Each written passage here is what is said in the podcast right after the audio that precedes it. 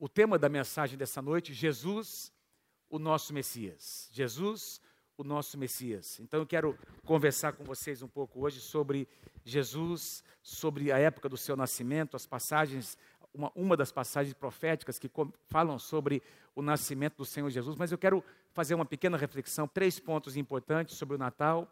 É, o Natal celebra o, o aniversário de Jesus, costume amplamente enraizado em nossa cultura ocidental. Então, como eu disse, foi separado dia 25 de dezembro mas é, qualquer estudo, não precisa nem ser muito profundo, vai mostrar para você, inclusive as, as enciclopédias e as, os dicionários seculares vão dizer para você que o dia 25 é, era um dia, era um dia separado para celebração de uma outra coisa.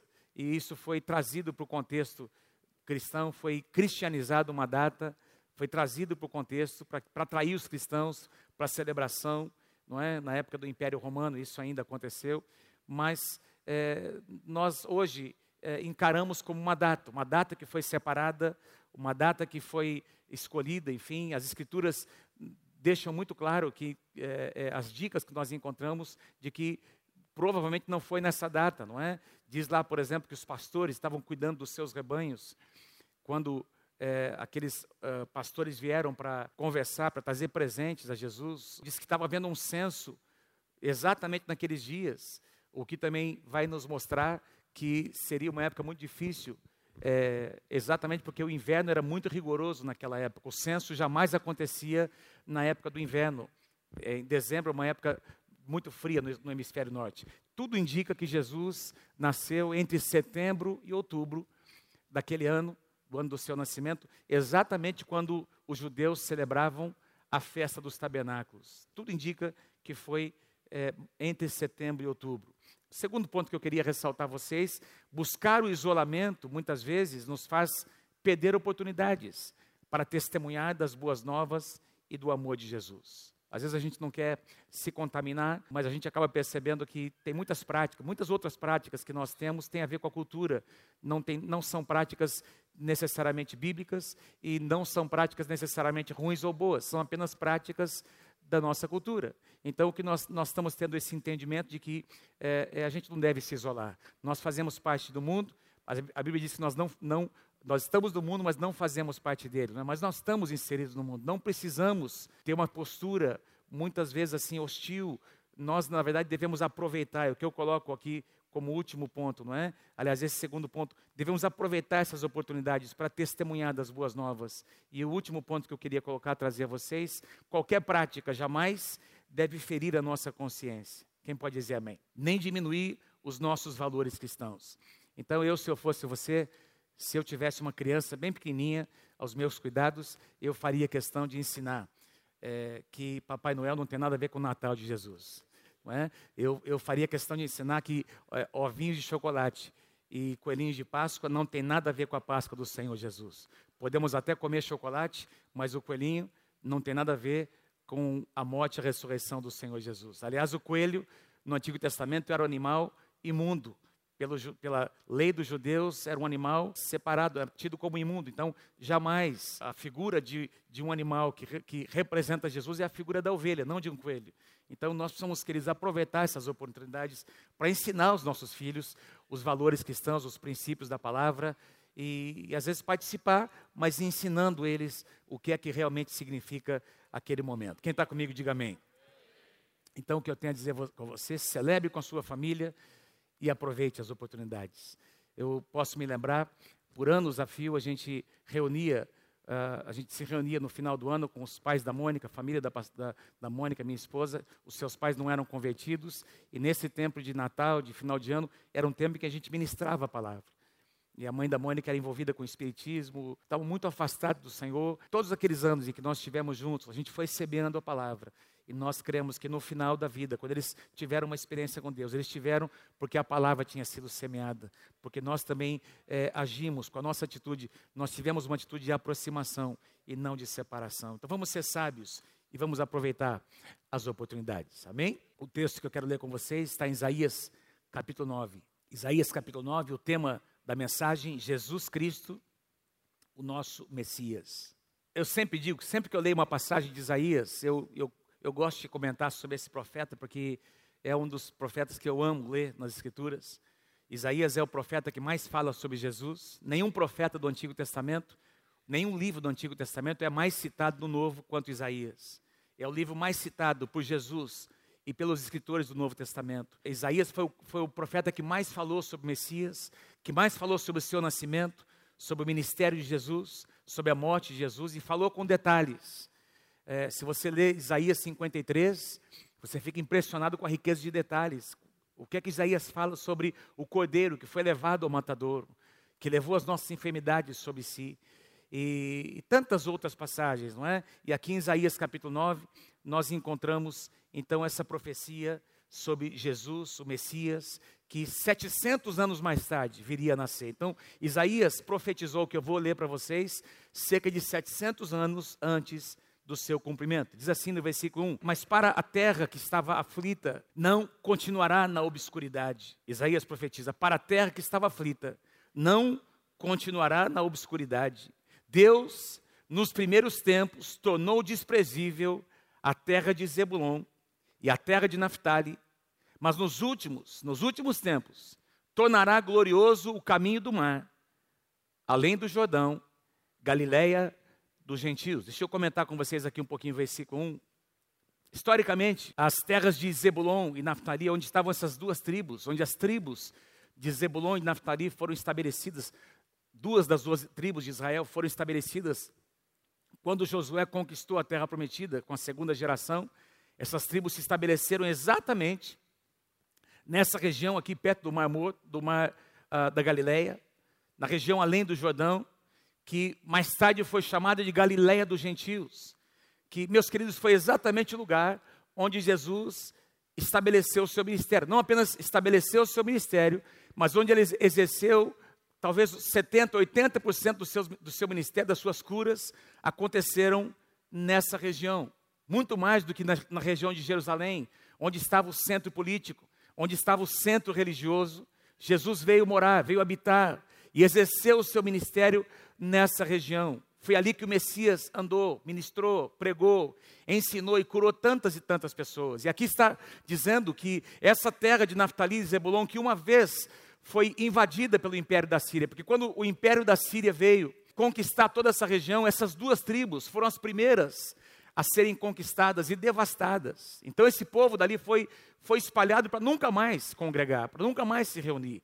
Por isso, os judeus que estavam habitando nessa região foram, eles se misturaram com outros povos e por isso essa região tornou-se conhecida como a Galileia dos gentios, porque não era mais ali um lugar onde só judeus habitavam, judeus da linhagem pura. Eles haviam, os israelitas, não é? Dessas duas tribos haviam se casado e se multiplicado, enfim, com povos gentios. E agora Isaías está profetizando esse povo que um dia foi assolado pelo inimigo. Um dia ele vai conhecer a glória de Deus. Um dia a glória de Deus vai visitar esse lugar. Diz que o, tornará esse caminho um caminho glorioso. Exatamente porque Jesus passaria por aquele caminho. Versículo 2 diz: E o povo que estava em trevas viu grande luz, e aos que viviam na região da sombra da morte, resplandeceu-lhes a luz. Assim como a luz um dia brilhou no meu e no teu coração. Nós estávamos envolvidos em trevas. Quando diz aqui uma região, não é? Quando diz que uma região que estava em trevas conheceu a luz, vamos pensar em pessoas, não é? Não, não tem a ver com, com casas, com estradas, com lugares apenas, tem a ver com gente, gente que vivia nas trevas, pessoas que viviam debaixo das trevas, não é? Debaixo da, dessa escuridão das trevas. E, e, a Bíblia diz que Jesus, a palavra diz que Jesus começou a passar por aquele lugar, e ao passar por este lugar, este povo viu grande luz. Resplandeceu a luz do Senhor sobre este povo. Veja o que diz a passagem paralela em Mateus capítulo 4, que é exatamente o cumprimento desses dois primeiros versículos, Mateus capítulo 4, versículos 14 a 16, diz assim: Para se cumprir o que fora dito pelo intermédio do profeta Isaías, que é a profecia que nós acabamos de ler, terra de Zebulon, terra de Naphtali, caminho do mar, além do Jordão, Galiléia dos gentios, o povo que jazia em trevas, viu grande luz, e aos que viviam na região e sombra da morte, resplandeceu-lhes a luz. E aí, se você continuar lendo, você vai perceber que Jesus vem para estabelecer a sua casa, a sua morada, exatamente nessa região e mais especificamente na cidade de Cafarnaum. Diga assim comigo, Cafarnaum. A cidade de Cafarnaum ficava ali no pé das montanhas, próximo ao mar da Galileia. E é interessante que diz aqui, não é? Para se cumprir o que o profeta Isaías havia declarado. Ou seja, Jesus não veio morar naquele lugar por uma escolha dele. Jesus veio morar naquele lugar por uma escolha de Deus. Jesus estabeleceu o seu ministério ali porque Deus havia escolhido este lugar, em obediência à palavra do Senhor.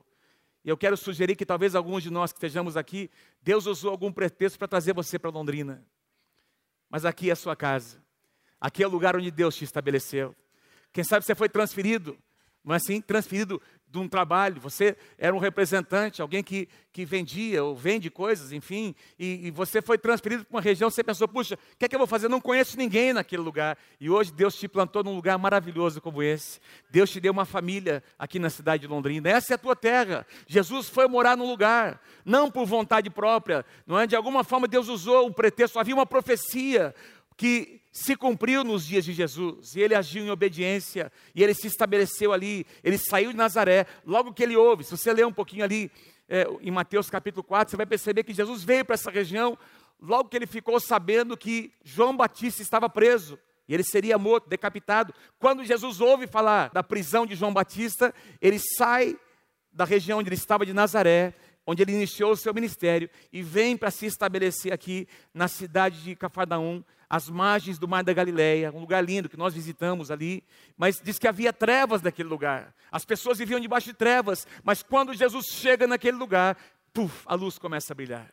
E onde as trevas reinavam, diz aqui que o povo que jazia em trevas, de repente, de repente, viu grande luz. E aos que viviam na região da sombra da morte, resplandeceu-lhes a luz. Uma cidade inteira, você pode imaginar o que, é que significa isso? Uma cidade inteira debaixo de trevas, de repente a luz começa a brilhar. Não é? A luz começa a brilhar nessas, no coração dessas pessoas, porque Jesus vem morar naquele lugar. Por quê, meus queridos? Porque a luz é mais forte do que as trevas. Vou dizer de novo: a luz sempre é mais forte do que as trevas. A luz reina sobre as trevas. A luz dissipa as trevas. Você pode estar num lugar muito escuro, mas se tiver ali uma lanterna, mas uma, uma lamparina, você vai conseguir, não é? As trevas são dissipadas. Porque Jesus estabeleceu sua casa. Aliás, é, quando você observa o, o, o que os evangelhos dizem, não é? os escritos dos evangelhos, você vai perceber que Jesus veio morar na casa dos seus dois primeiros discípulos, porque Pedro e André foram os primeiros discípulos, apóstolos, chamados por Jesus. Pedro, aliás, André veio primeiro e ele foi chamar Pedro. Lembra disso? Ele teve um encontro com o Senhor Jesus e foi convidar Pedro para conhecer o Senhor. E aí Jesus o chama. Ó, oh, ao invés de serem pescadores de peixes, vão se tornar pescadores de homens. Me sigam. E a sua casa era ali. A sua base, porque era perto do mar, pertinho do mar da Galileia. Era numa região litorânea. Então, Jesus vem e estabelece a sua casa exatamente na casa onde morava Pedro e André. E aí as pessoas que, que começam a caminhar com Jesus, começam a ir para essa casa. E a gente vai perceber as multidões, muitas vezes se juntando naquele lugar para ouvir a palavra do Senhor. Eu quero comentar sobre isso, mas deixa eu fazer apenas dois comentários importantes que eu não comentei hoje de manhã. Quando existem trevas, quando as pessoas estão mergulhadas em trevas, duas coisas acontecem. Quando as trevas estão assim reinando no lugar, eu me lembro muito, muito forte quando nós começamos a, a ministrar no Jardim Franciscato. E eu me lembro de, uma, de, de algo que aconteceu de uma, uma, senhora, uma moça que ficou endemoniada aqui na, na igreja, passou por um processo de libertação. E nós estávamos ali dias envolvidos, pastor Zenga, pastora Manava, nós estávamos envolvidos, é, convocamos a liderança para jejuar e para orar, e nós estávamos ali expulsando aquele demônio. Eu me lembro do dia que nós estávamos expulsando, lidando com aquela pessoa endemoniada, e ela disse assim: uma moça, uma senhora lá do Jardim Franciscato, não sei se tem alguém do Jardim Franciscato hoje. Tem alguém aí do Jardim Franciscato conosco? Tem culto lá, né? Mas talvez alguém estaria nos visitando. Mas essa senhora estava endemoniada e a gente começou a lidar com aquele demônio. E, e, e ele dizia: O meu nome é Trevas. Meu nome, meu nome é Trevas. E, e, a gente começou a. E aí ele disse assim: Eu não vou abrir mão, eu não vou sair daquele lugar. Que lugar? Do lugar lá do. Lá, e ele citou o nome do bairro: Eu não vou sair. Vocês chegaram naquele lugar, mas aquele lugar é meu. E nós dissemos: Não, aquele lugar não é seu. Não, não, mas eu não vou sair, eu não vou largar. E o diabo tentou ali propor uma troca para a gente, porque essa moça estava grávida. E aquele demônio disse assim: Olha, é, é, eu vou deixar ele viver se vocês saírem desse lugar. Porque a gente estava expulsando esse demônio, e, e esse demônio atirou essa mulher contra a parede com seu ventre contra a parede. Nós seguramos ela, continuamos repreendendo, e, ele, e o demônio dizia: eu vou, eu vou matar, eu vou matar, mas se vocês saírem daquele lugar, então eu não mato ele. E aí nós dissemos: nós não viemos aqui para negociar com você, você vai sair em nome de Jesus. E essa moça, queridos, ela estava muito debilitada fisicamente, teve que ser hospitalizada, e nós estávamos ali lidando com aquela situação, expulsando aquele demônio. E naquela semana nós tínhamos uma reunião de liderança. Eu me lembro que a gente chegou na reunião na quarta-feira, não sei se o pastor Luiz vai lembrar disso, nós convocamos a igreja.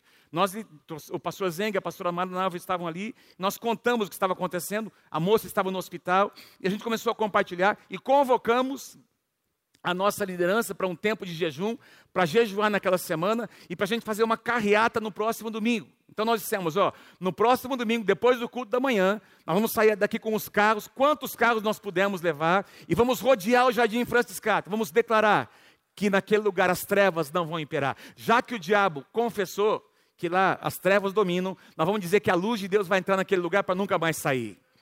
E foi o que nós fizemos. Nós entramos em jejum,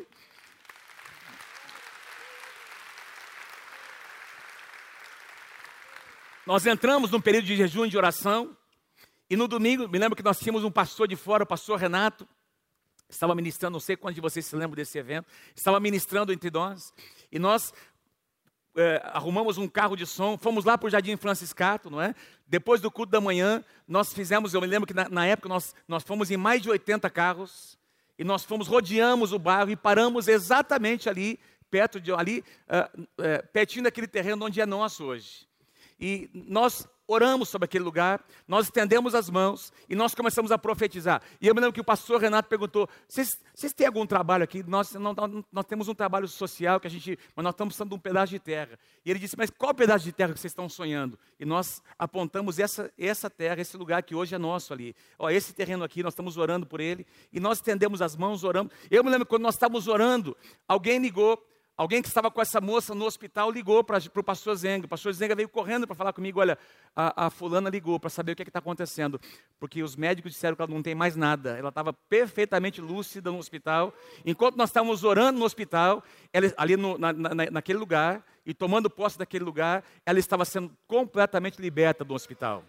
Bom, algumas semanas depois, não passou nem um mês, duas ou três semanas depois, nós fomos chamados uh, no conselho de, de é, social, como diz, de ação social da cidade, tem um conselho, tem um órgão de ação social, assistência social, nós fomos chamados e eles nos disseram: olha, nós fomos ali com alguns irmãos, nós estamos sabendo que a Igreja Nova Aliança tem um trabalho muito relevante ali no Jardim Franciscato, e nós queremos saber se vocês querem fazer uma parceria com a gente. Mas como é que se, do que, se trata? Não, a gente quer oferecer para vocês um terreno, para que vocês possam estabelecer ali, fazer uma creche, desenvolver os trabalhos sociais de vocês. Não podemos ver qual é o terreno? Ele abriu o mapa e era qual o terreno? Exatamente o terreno que nós tínhamos orado e o terreno onde nós estamos estabelecidos hoje com a nossa creche lá. 2.400 metros quadrados na época, foi onde nós construímos aquele espaço, desenvolvemos nosso trabalho, porque nós nos posicionamos. Meus queridos, a luz é mais forte do que as trevas.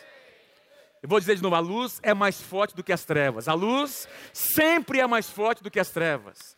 Jesus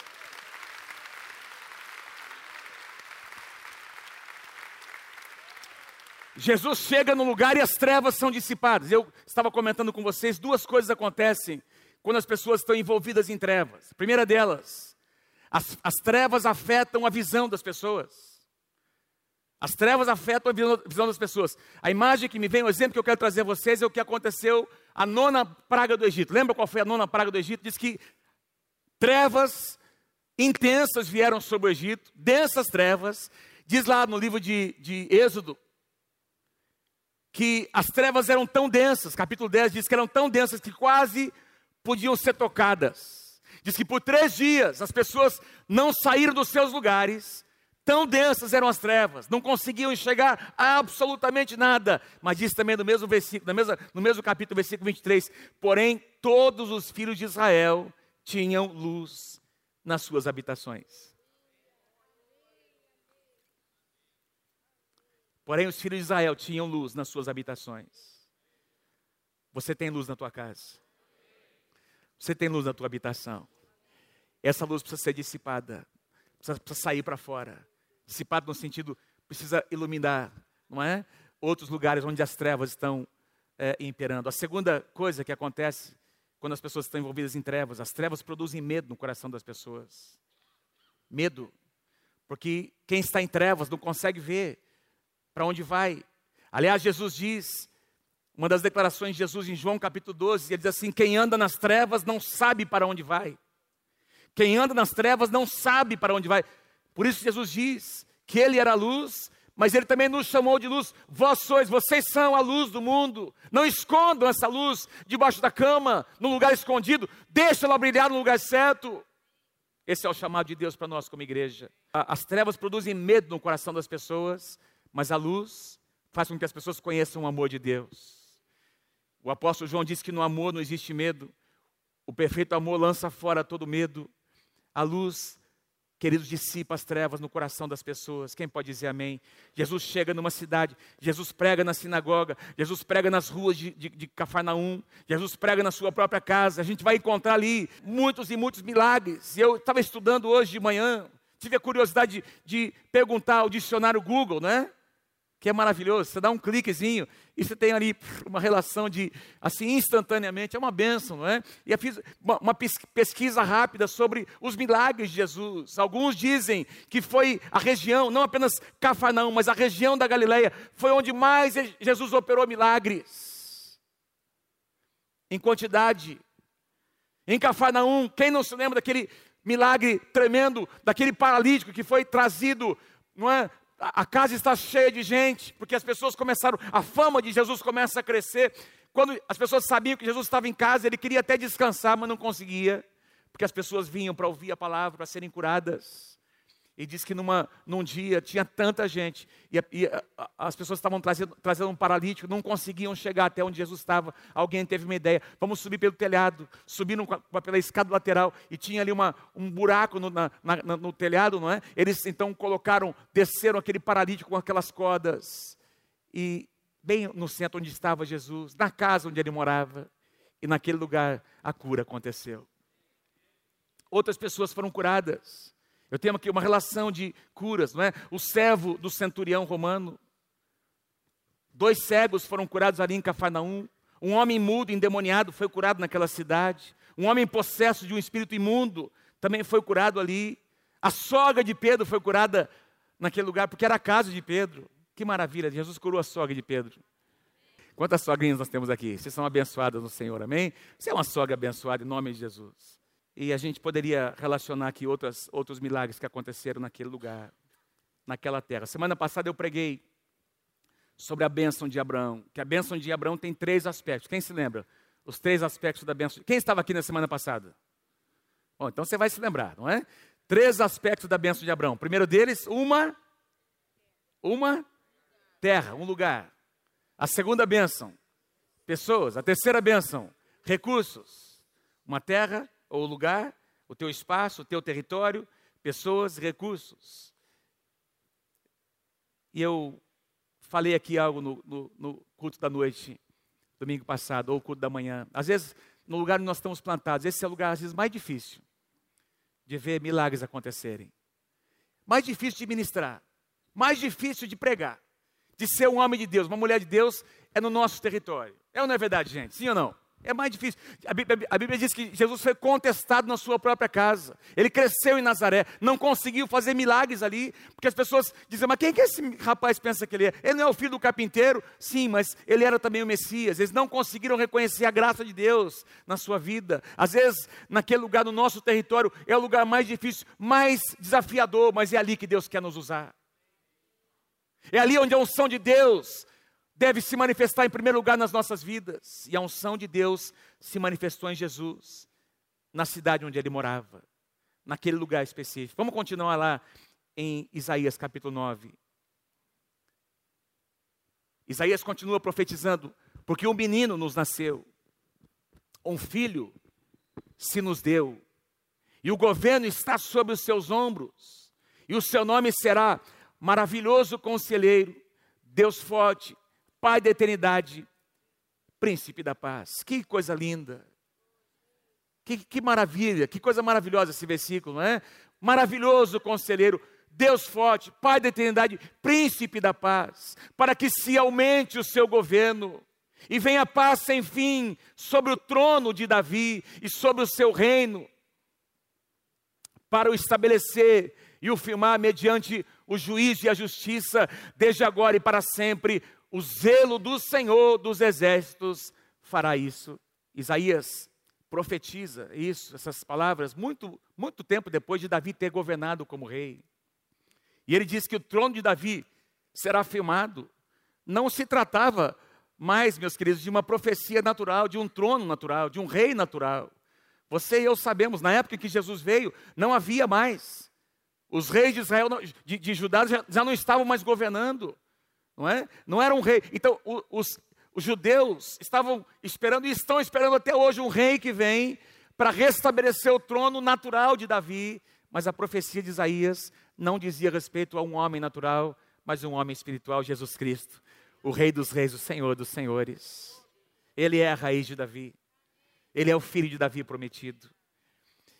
E, é, e, tem algumas declarações aqui lindas. Um menino nos nasceu. Eu quero fazer alguns comentários com vocês aqui sobre essa frase, não é? O contexto da família de Jesus, onde ele nasceu como uma criança, um menino. Ele foi cuidado por seus pais, os, ambos, José e Maria, foram descendentes de Davi. Ambos foram descendentes de Davi. Na genealogia, genealogia natural, eles vieram da mesma raiz, da mesma linhagem tanto José quanto Maria. Você vai encontrar isso em Mateus 1, em Lucas capítulo 3. A linhagem de Maria e de José. Ambos vieram da linhagem natural. Mas Jesus é o cumprimento profético. O trono estabelecido é um trono espiritual. Jesus está sentado no seu trono hoje. Amém, queridos? Recebendo glória e honra. A Bíblia diz que um dia, quer queira ou não, todo joelho se dobrará e toda língua vai ter que confessar que Ele é Rei dos Reis, Senhor dos Senhores. Jesus nasceu numa família absolutamente comum. O menino nos nasceu. Ele não nasceu num palácio, mas nasceu numa manjedoura, num lugar simples, num contexto de uma família muito, muito simples. Teve um pai e uma mãe naturais. Foi chamado, foi conhecido como filho do homem, porque porque ele nasceu também de homem, de uma mulher ele aprendeu a obediência. Aquela ocasião em que ele foge dos seus pais, em que ele está ali ministrando, ele continua no templo conversando com os doutores da lei, aos 12 anos de idade, quando seus pais retornam, depois de alguns dias, a palavra de Deus diz que a sua mãe o repreende e diz lá que ele era obediência aos seus pais, ele recebe, ele recebe a palavra. Ele recebe o que veio dos seus pais, porque Jesus aprendeu a autoridade, aprendeu a honrar a autoridade. Diz que ele, ele lhes era submisso. Hebreus capítulo 5 diz que ele aprendeu a obediência por todas as coisas que ele sofreu. E é por isso que no dia mais difícil da sua vida, ali no Getsemane, ele disse: Senhor, não se faça a minha vontade. A minha vontade não era ir para esse lugar, mas eu estou dizendo agora: não seja feita a minha vontade, mas a tua. Por causa daquele povo que um dia vai estar no dia 17 de dezembro de 2017, que vai estar sentado para ouvir pastor Davi na palavra. Por causa daquele povo, eu vou para a cruz do Calvário. Amém? Ele enxergou você e eu. E ele decidiu ir para a cruz do Calvário. Foi uma escolha de Jesus. Jesus morou em lugares comuns em sua época. Nasceu em Belém. Seus pais fugiram para o Egito, a sua primeira infância, não é?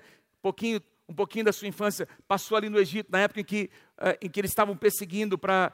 O rei Herodes havia mandado matar as crianças. Depois, ele, os seus pais vêm e se estabelecem ali em Nazaré. Jesus começa o seu ministério em Nazaré e depois vem morar na cidade de Cafarnaum. Cidades, estava morando, estabelecido em cidades assim como eu e você. Não era um ser espiritual, era um homem com necessidades. Tinha que descansar, tinha que comer, fazer suas necessidades naturais. Um homem, ele morreu como homem. E é por isso que existe, Paulo diz que existe um só mediador entre Deus os homens, e os homens, Jesus Cristo, homem. Recebeu formação natural, intelectual. Para os padrões da sua época, Jesus era um cara muito inteligente. sabia ler e escrever, falava a língua aramaica, que era a língua mais comum ali entre o povo, e diz que onde ele vivia ali, naquela região, tinha até um dialeto que era diferente, porque era um povo muito simples. A Galileia era, um, era o lugar mais simples de toda aquela região, mais pobre daquela região, mais miserável, é onde Jesus se estabeleceu. E tinha um dialeto que era diferente, que era diferenciado. Até eles discriminavam o povo da Galileia, e até Jesus foi discriminado por causa disso, mas ele, foi ali que ele foi morar. Uma pessoa absolutamente comum, mas ele conhecia outras línguas, o aramaico, que era a língua na época, conhecia o grego, que era a língua comercial da época, ele sabia ler o hebraico, porque ele abriu a lei de Moisés, ele leu a lei. Muitas vezes nas sinagogas ele lia a palavra, portanto ele conhecia a palavra. Tinha uma profissão. Deus não chama ociosos. Ele aprendeu uma profissão com seu pai. Então Deus se encontrou com Jesus no momento em que ele foi chamado, trazido para o ministério. Jesus não estava ocioso, estava trabalhando, produzindo. Deus quer que nós produzamos, amém, queridos? Que nós sejamos frutíferos no lugar onde Ele tem nos plantado. Ele influenciou seus irmãos. A palavra nos diz que Judas e Tiago, seus irmãos de sangue, se tornaram não apenas de seus discípulos, mas apóstolos do Senhor Jesus. Ele tocou a sua casa, ministrou na sua casa. Em Lucas capítulo 2, versículo 40, tem aí para ver, não é? São duas passagens, Lucas 2, 40, 40 e Hebreus capítulo 4, versículo 15. Crescia o menino e se fortalecia, enchendo-se de sabedoria, e a graça de Deus estava sobre ele. Antes foi ele tentado em todas as coisas, como homem, a nossa semelhança, mas sem pecado. E é por isso que você e eu podemos ter vitória sobre o pecado, porque Jesus nos ensinou o caminho da vitória. A próxima frase que nós encontramos em Isaías 9: Um filho se nos deu. Como eu disse, ele era conhecido como filho do homem, mas também Jesus era conhecido como filho de Deus. João 3,16. Quem consegue falar sem ler de cor? Porque Deus amou o mundo de tal maneira que deu o seu Filho unigênito, para que todo aquele que nele crê não pereça, mas tenha vida eterna. Deus deu o seu melhor, Deus deu o seu próprio Filho. As Escrituras dizem que Jesus era o unigênito do Pai e tornou-se o primogênito entre muitos irmãos. Nosso irmão mais velho chama-se Jesus Cristo.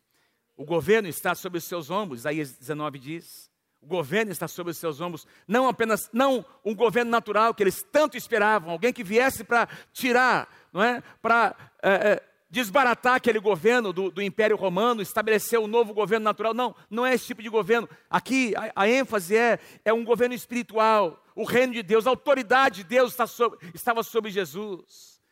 E é por isso que essa luz dissipava as trevas. Isaías 22, 22 diz: Eu porei o seu ombro, ou sobre o seu ombro, melhor dizendo, a chave da casa de Davi. Ele abrirá e ninguém fechará, e ele fechará e ninguém abrirá. Que coisa linda. Apocalipse 3, 7. Ao anjo da igreja em Filadélfia escreve: Essas coisas diz o santo, o verdadeiro, aquele que tem a chave de Davi, está falando sobre Jesus, que abre e ninguém fecha, fechará, e fecha e ninguém abrirá. Quantos de vocês creem que o nosso Deus, aliás, Jesus Cristo, tem a, sua, tem a chave nas suas mãos? Que Ele pode abrir portas diante de você. E pode também fechar portas. Mas, pastor, fechar a porta também? É, porque tem porta que é o diabo que abre. Sabia disso? Não são todas as portas que, que, que, Deus abre. E Deus quer te dar discernimento em 2018, para que você possa entender e discernir quais são as portas que Deus está abrindo para você. Porque tem portas que não são Deus que abre. E a palavra de Deus diz que ele tem a chave para abrir e fechar portas. Porque quando ele morreu da cruz do Calvário, quando tudo parecia vergonha, enquanto o seu corpo estava exposto, no seu espírito ele estava descendo lá no inferno para tirar das mãos de Satanás as chaves da morte. E essas chaves estão nas suas mãos até hoje.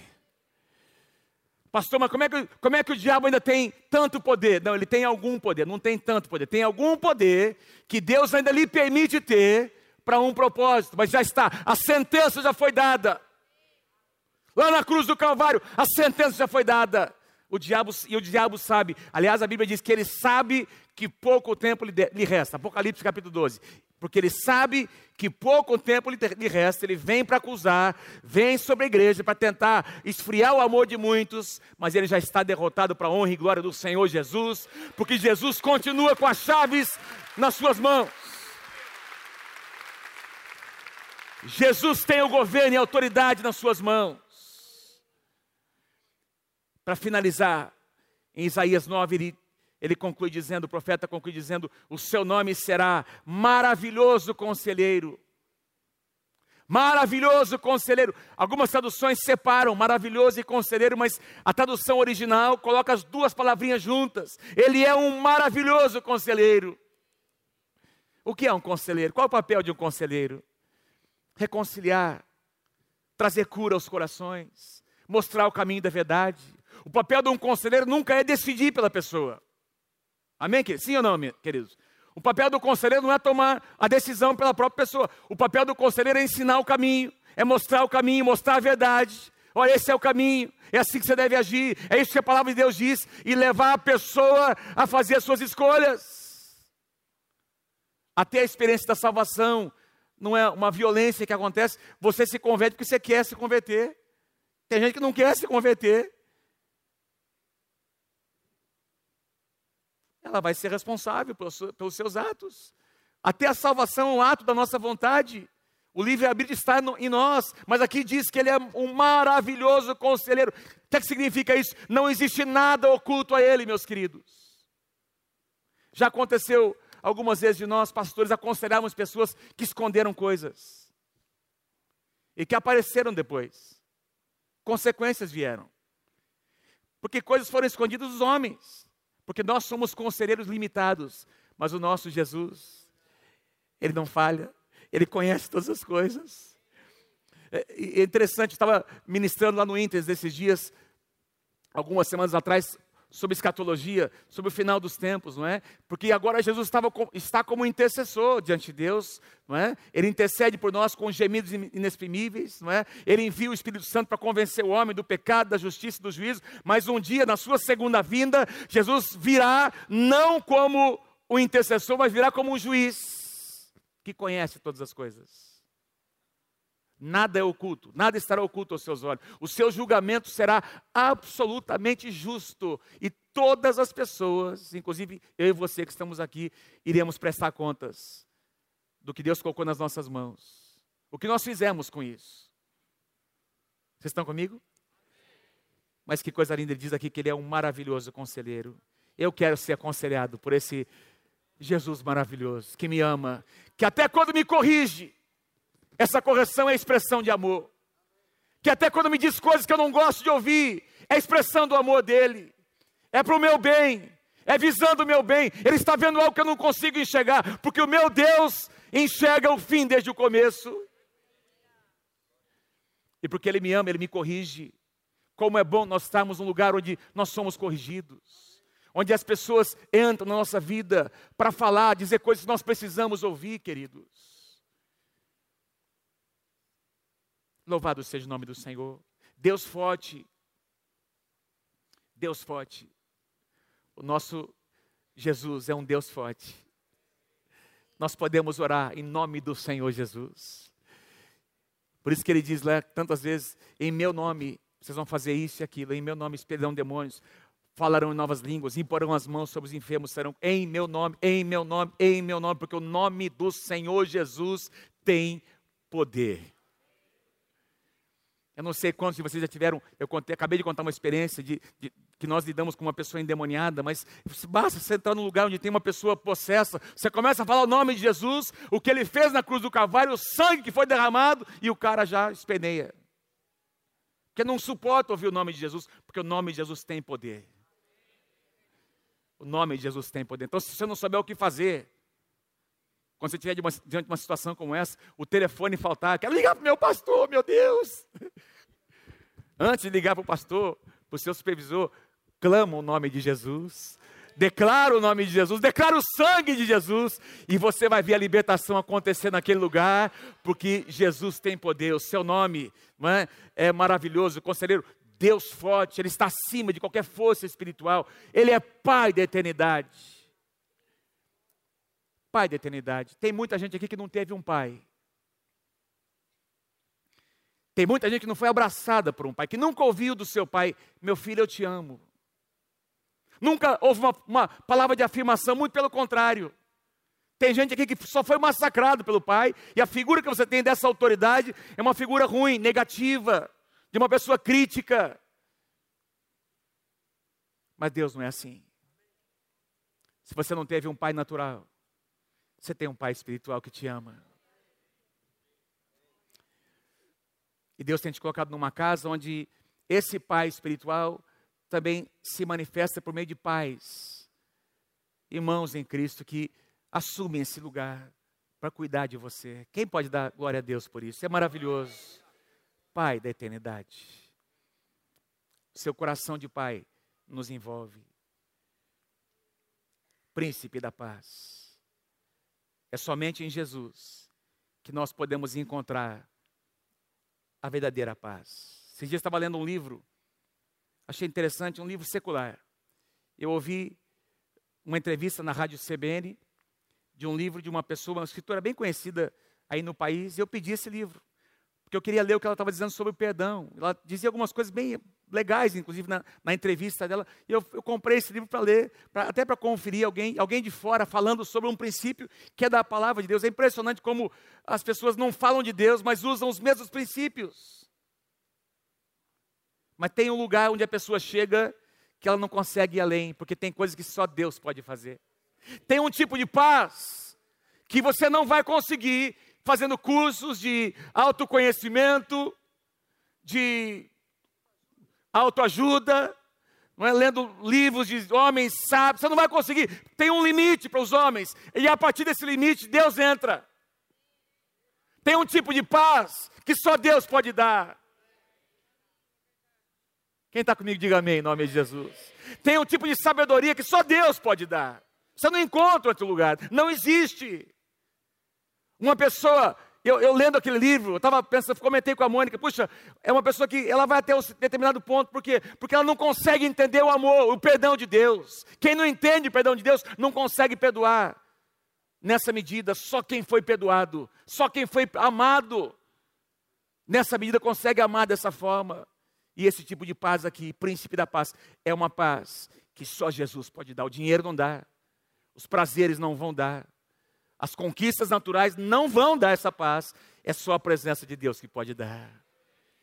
Senhor, nós queremos em 2018, Senhor, que a tua paz venha nas nossas casas Pai, que a, tua, que a tua paz invada as nossas casas. Onde existe tormento, onde existe dúvida. Senhor, quem sabe algumas pessoas estão aqui nessa noite com dúvidas no seu coração, Senhor. Chegaram aqui, Senhor, desesperadas por alguma situação que não se resolveu ainda. Uma resposta que não chegou e se comparando com outras pessoas, porque ele recebe ou não. Senhor, vem com a tua paz. Senhor, vem, Senhor, toca esse coração agora em nome de Jesus. Pai, que todos que estão aqui presentes possam saber e conhecer nessa noite, entender que só a tua presença pode nos dar essa paz que excede todo entendimento, Senhor. Em nome do Senhor Jesus. Em nome do Senhor Jesus. Quem recebe, diga amém. Quero colocar uma última frase com você. E um último versículo, nós vamos encerrar. Todas essas expressões do ministério de Jesus se resumem no nome que ele mesmo, ou que ele recebeu do próprio Deus.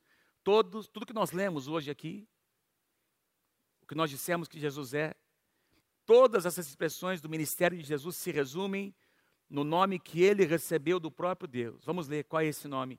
Eis, Mateus capítulo 1, versículo 23. Eis que a virgem conceberá e dará à luz um filho, e ele será chamado pelo nome de Papai Noel.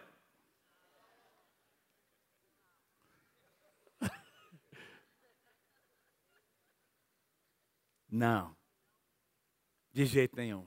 E ele será chamado pelo nome de Emanuel, que quer dizer aqui dentro. Bate no seu peito, Deus comigo aqui dentro. Aleluia. Vamos ler de novo comigo? Mais uma vez? Um, dois, três, vamos lá. Eis que a virgem conceberá e dará à luz um filho, e ele será chamado pelo nome de Emanuel, que quer dizer Deus conosco. Põe para mim o último slide, eu quero revisar tudo que eu ministrei a vocês nessa noite. É esse Jesus que nós celebramos. Isso aqui é Natal. Lembra disso no próximo domingo. Nessa semana, quando você estiver com os seus familiares. Lembra do que é. Por que, é que Jesus veio? Veio para morrer na cruz do Calvário. Presta atenção, deixa eu dizer uma coisa. Vamos celebrar com as nossas famílias. Mas lembra sempre de uma coisa: nas Escrituras não existe nenhuma indicação que nós devemos celebrar o aniversário de Jesus. É uma celebração cultural. O que nós devemos celebrar, o que a Bíblia diz, é a sua morte. Toda vez que eu e você participamos da ceia do Senhor, o apóstolo Paulo diz em 1 Coríntios capítulo 11, que sempre que nós celebramos a ceia, nós estamos anunciando a morte do Senhor, que aconteceu há dois mil e tantos anos atrás, até que Ele venha, até a sua segunda vinda. Estamos lembrando da sua morte, até que Ele venha. Aliás, o batismo nas águas e a ceia do Senhor são as únicas duas ordenanças. É esse nome, ordenanças? Estabelecidas para a igreja. Tem um outro nome que é dado teologicamente, eu não me lembro. As duas ordens que a igreja foi, que foi estabelecido na igreja para celebrar a sua morte e o batismo nas águas, a, a, a morte do Senhor pela, pela, por meio da, da comunhão, da ceia. Eu queria ler com vocês um resumo da palavra. É esse Jesus que nós celebramos. Nasceu como homem, mas nunca deixou de ser Deus. Venceu o pecado para nos ensinar o caminho da vitória. Humilhou-se até a morte para perdoar e lavar os nossos pecados. E o mais importante, ressuscitou ao terceiro dia, para que nós experimentemos hoje o poder da ressurreição. Quero pedir que você se coloque em pé e declare comigo essas quatro frases. Mas vou pedir para você descruzar os teus braços, desabraçar, encher o teu peito, não é? Dizer com toda a tua força qual é o Jesus que nós celebramos. Vamos lá, número um, vamos lá. Nasceu, mas nunca deixou de ser Deus. Venceu o pecado para nos ensinar o caminho da vitória. Humilhou-se até a morte para perdoar e lavar os nossos pecados. E ressuscitou ao terceiro dia para que experimentemos o poder da ressurreição.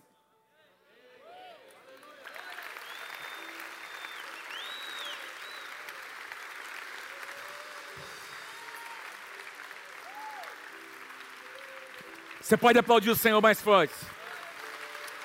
Aplauda, aplauda o Senhor.